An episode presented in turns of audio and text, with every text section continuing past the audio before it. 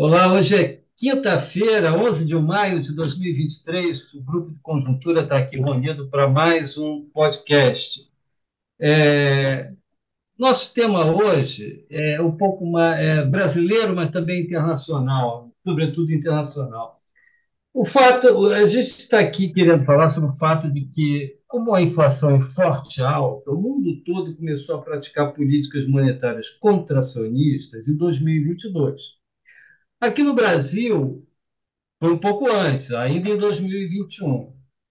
Agora, à medida que o processo inflacionário começa a dar sinais de reversão em quase toda parte, não em todos os países, mas em quase toda parte, é, alguns países interromperam o ciclo de alta de juros, né, entre eles o Brasil, enquanto outros ainda prosseguem nesse ciclo, mas em muitos casos já com a possibilidade de interrupção para breve.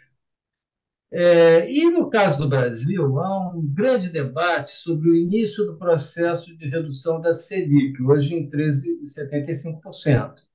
Então, está havendo uma forte pressão, não só um debate acadêmico, mas uma forte pressão política sobre o Banco Central é, para que ele tome iniciativas no sentido de praticar uma política monetária menos contracionista. Vamos aos fatos. Quando se avalia o nível de atividade de um lado e a inflação do outro, na verdade, eu estou falando dos fatos, mas há visões diferentes sobre o desempenho da economia no que diz respeito a qual deveria ser a condução da política monetária. Os críticos do Banco Central, por exemplo, ah, alegam que a economia está entrando numa recessão, crédito se contraindo, etc., tudo é, é, se conjugando para uma recessão, é, e que a inflação já baixou o suficiente para já estar abaixo de 5% é, em 12 meses, e seria, seria suficiente para permitir a redução dos juros. Né? É, os juros reais estariam em níveis altíssimos, etc. Por outro lado, é, argumenta-se na, na, na direção oposta é, que a economia vem se mostrando bastante resistente à política de juros altos.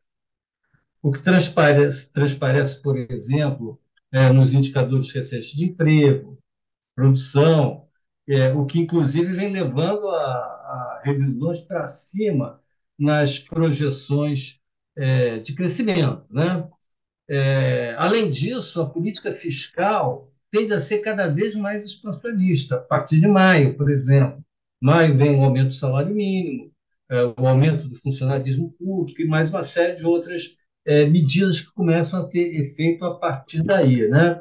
É, é e, por fim, quando a gente olha a inflação, é, a despeito do baixo nível da inflação cheia, os núcleos ainda se encontram em níveis altos, elevados, o mesmo podendo se dizer é, sobre a inflação de serviços. Então, há aí é, essas duas visões diferentes, e nesse contexto, é bom a gente levantar os olhos aqui da realidade brasileira e olhar para o mundo, né, ver o que está acontecendo no resto do mundo, é, não apenas com o objetivo de ter referências mais amplas, mas também para poder avaliar quais são as tendências de variáveis que podem afetar é, positiva ou negativamente o processo inflacionário doméstico, variáveis como taxa de câmbio, preço de commodities, é, assim por diante. Então, eu, a gente vai agora fazer essa, é, olhar um pouquinho como é que está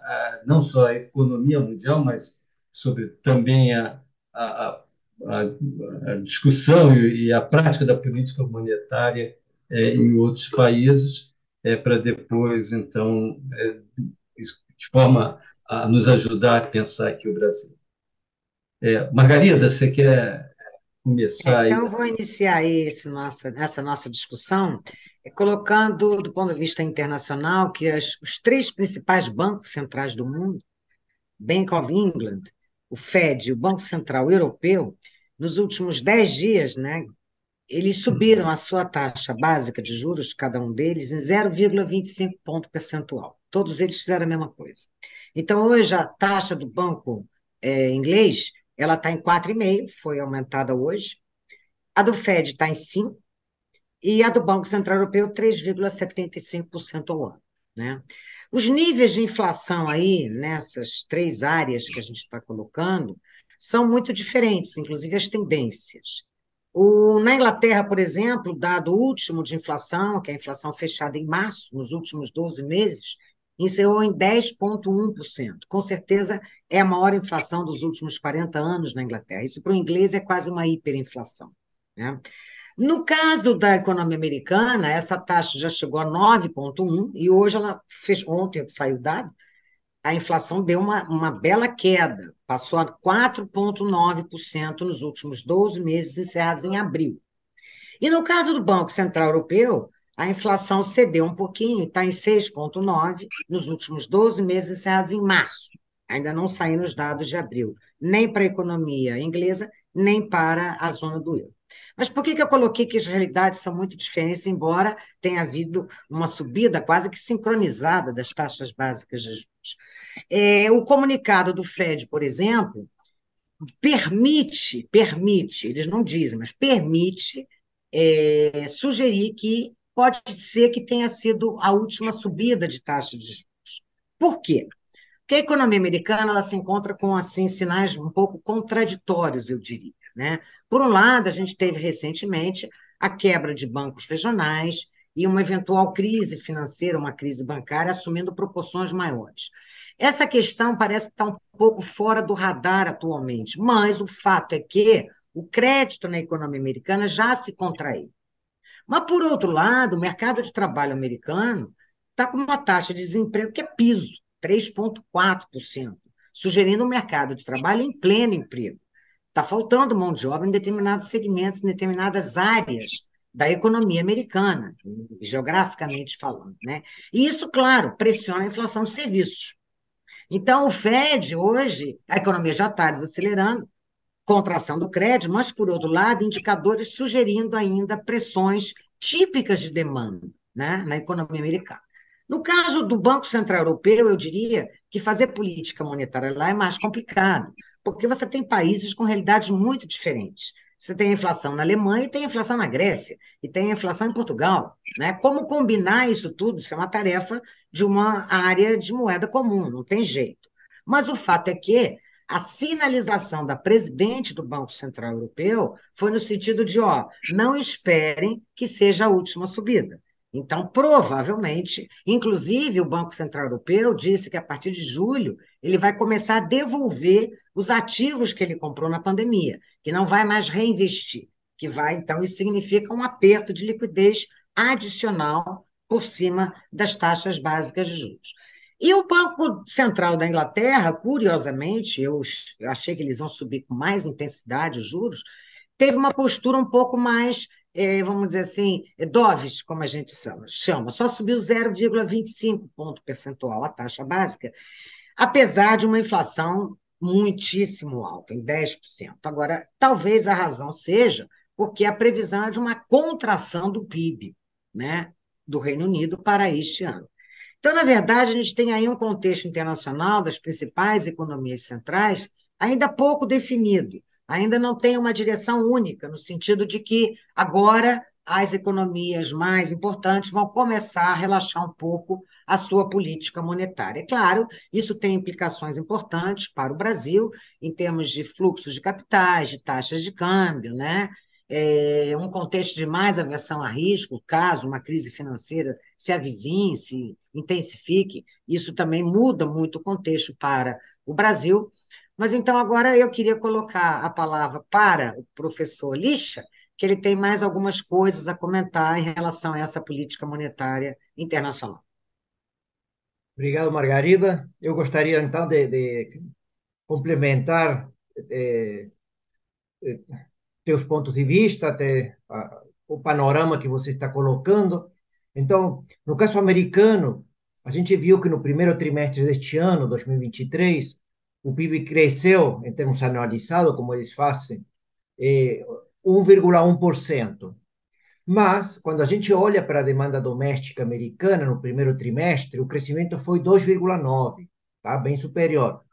Um pouco destacando o teu ponto que você destacou de, forte, de alguma pressão de demanda. Na verdade, o consumo das famílias ainda é, tem crescido bastante, especialmente porque o balanço é, patrimonial das famílias é, é está bastante robusto.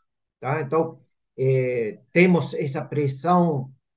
Você colocou que a inflação está em queda, 4,9 em abril, mas quando a gente olha para o núcleo, ponto que o Francisco Eduardo tinha destacado, o núcleo está um pouquinho mais elevado nos Estados Unidos, 5,5. Tá? O que faz esperar de que a taxa de juros, como você colocou, continue é, no patamar que esteja. Provavelmente não se deve esperar uma redução de, do Federal Fund para, para este ano. Tá? É, por outro lado, como a Margarida destacou, o, continua o aperto do, do crédito bancário, tá? Esse, esse aperto do crédito bancário está provocando um aperto nas condições financeiras, é como se tivesse um aumento da taxa de juros, não?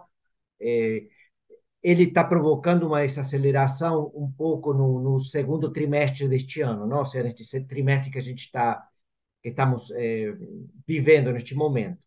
Tá?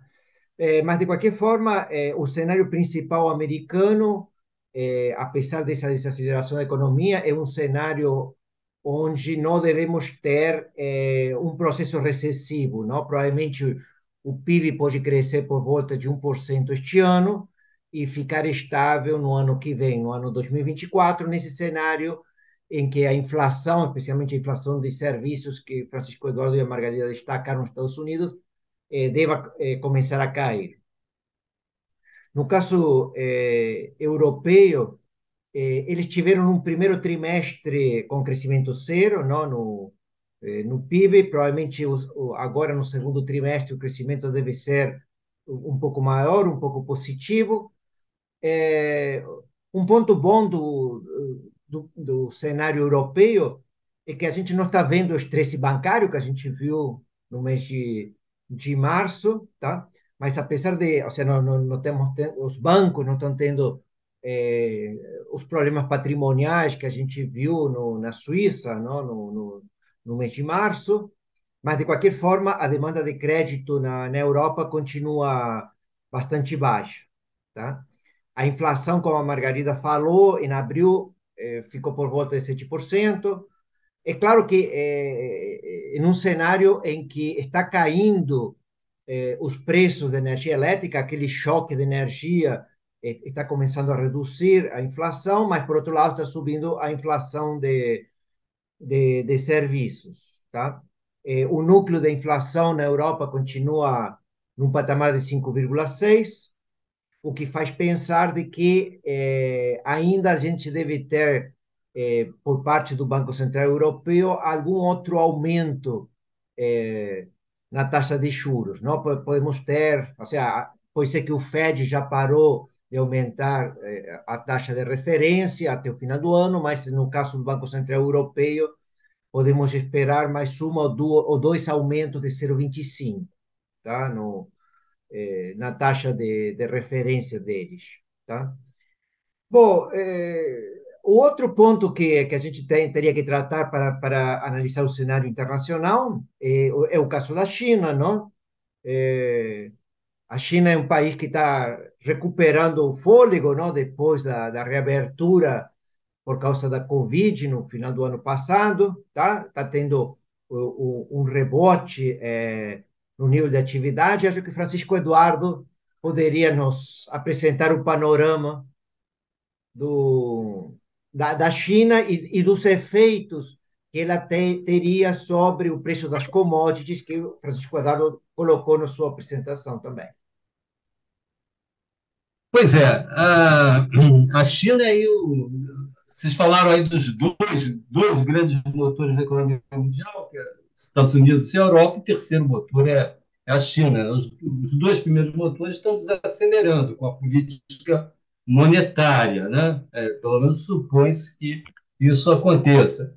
Esse terceiro motor, que é a China, está acelerando. Ele poderia dar sustentação, por exemplo, a preços de commodities. Né?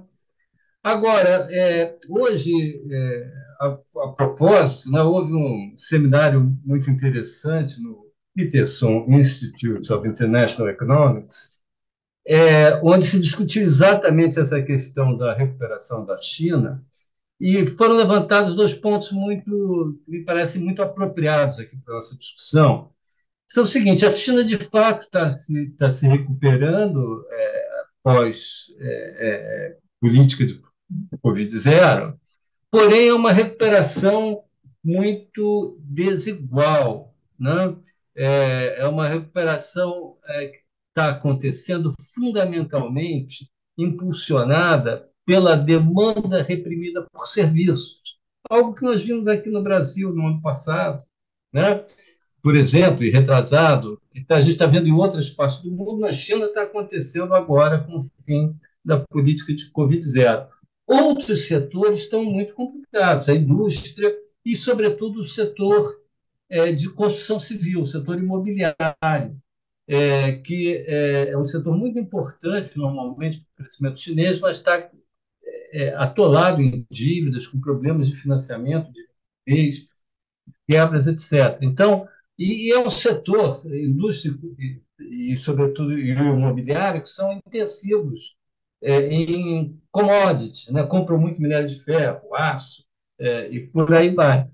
É, é de tal forma que é, essa expansão chinesa aplicada por serviços é, provavelmente é, não, não, não, não terá esse efeito, né, esse tom de recuperar os preços das commodities. Né? Então, só para dar uma ideia de como é que está tá essa situação hoje, é, é, é, neste ano, né, até aqui, os preços das commodities caíram em relação ao, ao ano passado, mas isso foi puxado principalmente pelos preços de combustíveis. É, no mês de abril, vou aqui usar os dados do FMI, mas que são muito próximos dos dados do CRB, que são muito utilizados. Eu vou dar os, os dados do FMI porque são mais completos, ao meu ver. É, no mês de abril, é, os preços das commodities é, é, é energéticas, né? É, petróleo, carvão, gás, estavam 35% abaixo da média de 2022. Então, houve uma queda substancial, né? mas caíram e estavam estabilizando. No entanto, os preços das demais commodities estavam mais ou menos no mesmo nível da média é, é, de 2022. Então, não teve uma. Né, não, houve uma queda, sim, porque é, houve um pico lá é, ao longo de 2022, depois veio recuando. Mas quando você pega a média de 2022, hoje, é, esses outros preços de commodities, preços de commodities que não é, as energéticas, estão mais ou menos no mesmo nível, estão muito próximas do nível médio de 2022. Daqui para frente, a julgar pelo que a gente está falando aqui, né, política monetária nos, nos Estados Unidos, nos países europeus. E este tipo de essa característica do crescimento chinês, que é a única área que está recuperando é, mais, né, a, um, a um nível mais rápido, é, é, mas que está com essa característica, ser um crescimento baseado em serviços, não intensivo em commodities. Então, a gente pode imaginar que é muito provável que os preços das commodities não voltem a se recuperar. Né? É, é, não volte a subir e se mantenham nesse nível que é abaixo da média de 2022. É, se for assim, isso aí não é tão boa notícia do ponto de vista da, das receitas é, do setor produtor de commodities no Brasil, mas é uma boa notícia do ponto de vista inflacionário. Né? Então, ah, eu queria é, deixar essa, esse ponto. A outra questão que é importante é a taxa de câmbio. Né? No Brasil, o, o câmbio, ao longo desse ano, já teve uma valorização, o real já teve uma valorização de 6,5% até agora. É, é, verdade que essa valorização, principalmente no período recente, também está é, é, é tá ocorrendo em, em, outros países, vários outros países emergentes, né? aqui na América Latina, no México, em vários países tá, a moeda está apreciando tanto quanto o real. É, é, na média dos, do, do, dos países emergentes, excluindo aí a Argentina, a Turquia, que são casos muito específicos, assim, é, é, é eles têm, no, é, no, no, período recente, se valorizado em relação ao dólar. Então, tem um fenômeno internacional também que está ajudando um pouquinho, essa, principalmente nessa valorização mais recente. Tá? De todo modo, se a gente pegar desde o início do ano, é uma valorização de 6,5% é substancial, também dá alguma ajudinha. O que vai acontecer daqui para frente em matéria de câmbio, é, não sabemos, né? até porque foi uma surpresa para nós, e acho que para todos os PECs, as projeções todas sobre taxa de câmbio no início do ano, ninguém estava imaginando essa queda que houve até agora. Se ela se prosseguir, se manter, ela vai ajudar, com certeza, no processo de desinflação. Né? É, aliás, esse normalmente tem sido, no Brasil, um dos canais de transmissão da política monetária.